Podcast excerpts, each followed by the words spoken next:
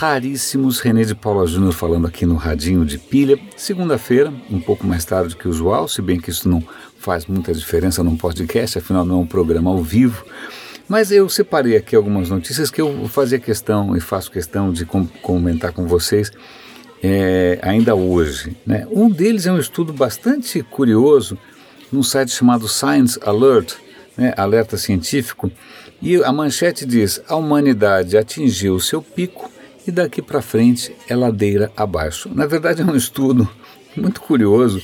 Os caras fizeram, eles deram uma olhada em 160 estudos que abrangem um período de 120 anos e a conclusão que eles chegaram que a capacidade física do ser humano, né, a nossa velocidade, a nossa estatura, a, nossa, a gente chegou no pico do que a espécie, né, do que o nosso DNA em princípio consegue atingir e daqui para frente é ladeira abaixo. Então dificilmente a gente vai melhorar em termos de performance, em termos de, né, exceto se houver alguma mudança extraordinária em termos de medicina, etc e tal, mas em princípio é isso aí. Estamos chegando mais ou menos no limite da nossa espécie. É claro que estamos falando aqui de médias, né? Médias, médias, mas é, e também isso obviamente varia ao redor do mundo.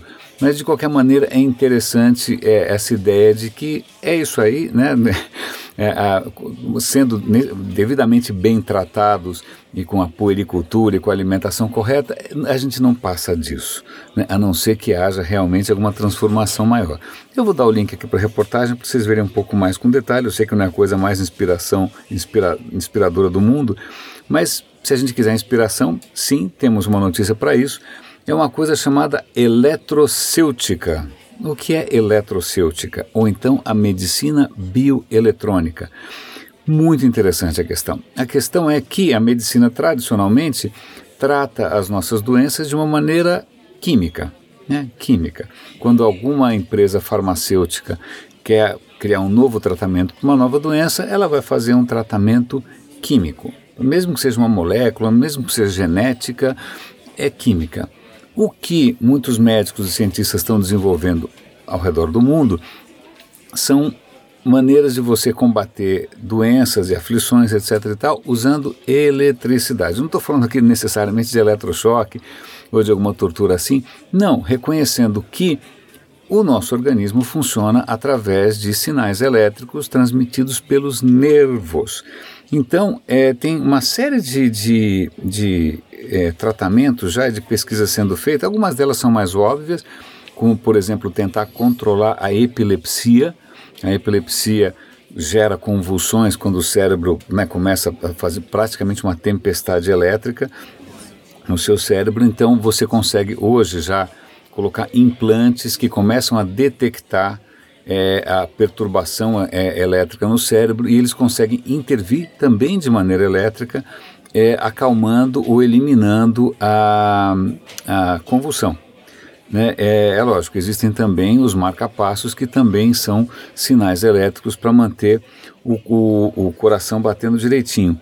Mas é muito interessante uma outra startup que, na verdade, tenta combater doenças de reumatismo, de artrite, né? na verdade é uma doença que é, um, é uma síndrome, como é que chama essa síndrome aqui? Eu perdi. Mas na verdade é uma síndrome infernal que é, o corpo produz uma proteína que não deveria produzir, essa proteína acaba causando artrite, inflamação nas juntas e tal, eles estão conseguindo é, inibir é, ou alterar um impulso elétrico que passa pela espinha, é, influenciando é, a produção, ou o sinal que seria o sinal que dispararia a produção dessa substância química, portanto, reduzindo uma condição extremamente dolorosa, né, inflamatória, que aflige um milhão de americanos. Então, muito interessante imaginar que, que, que a medicina agora tem esse outro recurso. Né, é, tem aqui até, eles estão contando de de coisas que você veste na sua testa, que você gruda na sua testa à noite, para estimular com campos eletromagnéticos é, alguns comportamentos, por exemplo, inibindo o crescimento de tumores. Então, é uma vertente da medicina, eu não tinha ideia, eletrocêutica, biomedicina, fica aí registrado. O que mais que a gente tem aqui? Falando em medicina também, um artigo na Wired que dá vontade de correr para a farmácia, que é o seguinte: na verdade é um médico, um cara chamado Nir Barzilai, é, em que é um médico que está nos Estados Unidos, ele não é de lá, de onde que ele é? Pá, pá, pá. Ele não é de lá. Bom, o nome também é realmente singular. Mas ele, tá, ele descobriu que uma droga relativamente comum, é uma das primeiras drogas que são prescritas para quem tem diabetes do tipo 2, é uma droga tranquila, muito barata, com pouquíssimos efeitos colaterais.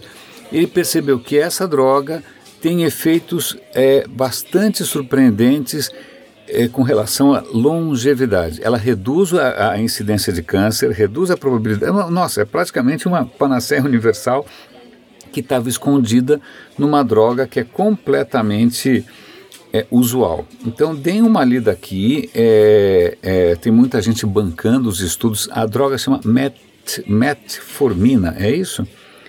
É, eu nem sei se existe no Brasil isso ou se de repente esse é um componente. É metformina, é isso aí você é um componente de alguma droga que já existe no mercado. Mas o potencial dela, em princípio, para reduzir a probabilidade de algumas doenças particularmente indesejáveis, puxa, me, me, pareceu uma bela novidade, né? Não é que é alguma coisa de milhões de dólares, como é um tratamento genético, pelo contrário, é uma coisa que custa centavos. Para concluir, voltando um pouco para a nossa praia, vocês lembram que há, há algum tempo atrás o Google criou uma inteligência artificial chamada AlphaGo, que venceu campeões mundiais num jogo, para mim, absolutamente impenetrável, que é o Go, que é um jogo chinês. Isso já foi um feito, etc e tal. Mas o que acontece é os engenheiros agora criaram uma nova versão do AlphaGo chamado Alpha Zero, que ele é um pouco mais genérico. Né? E ele tem uma outra diferença que ao invés de é, requerer treinamento, porque o AlphaGo foi treinado, ele teve que é, observar, aprender, é, assimilar é, uma infinidade de partidas que alguém já tinha jogado, né, para ele tentar entender mais ou menos como a coisa funcionava. Esse alfa zero aprende sozinho. Deixar um alfa zero é, tentando aprender sozinho um jogo de xadrez, que convenhamos não é pouca coisa. O que acontece em menos de 24 horas, esse alfa zero conseguia já bater os softwares mais avançados em xadrez, ah, né, aqueles que venciam os campeões mundiais, em questão de 24 horas. Então, isso por si só já é um pouco assustador, né, ele conseguir aprender sozinho a jogar xadrez e chegar nos píncaros né, da, da performance, mas tem outro aspecto, foram analisar de que maneira que ele joga. Porque ele, se ele não aprendeu a jogar com os humanos, ele aprendeu a jogar sozinho, era bem possível que ele tivesse um outro estilo. E eles a expressão que eles estão usando para descrever o estilo é um estilo alienígena. É tão inusitado, as jogadas são tão completamente improváveis, é, são tão ousadas, arriscadas em, em alguns momentos, que nenhum humano jamais faria isso em sã consciência, mas funciona.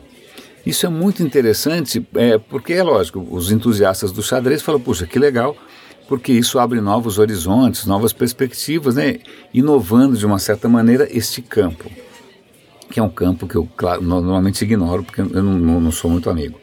Mas é, fica de novo aquela, aquele sinal, aquela pista, aquela indicação de que, uma vez que as máquinas é, comecem a aprender as coisas sozinho, que muito provavelmente elas vão se afastar do nosso senso comum, né? elas vão se distanciar do que a gente consideraria é, humano, demasiadamente humano. Raríssimos, acho que era isso que eu tinha para comentar com vocês. Segunda-feira, uma boa semana para todos nós. Não vou comentar sobre Bitcoin. Eu, eu, eu, fiz a insensatez de lançar uma provocação no Facebook, deu origem a uma, um thread completamente inflamável. Né, entusiastas e, né, e, os, e os, apocalípticos, e, e o, o thread não acaba nunca mais. Então eu não vou cometer essa bobagem aqui, primeiro porque eu não sou um especialista, segundo porque eu não sou um fã, é, e terceiro porque depois de sábado eu literalmente cansei. René de Paula Júnior falando aqui no Radinho de Pilha. Até amanhã.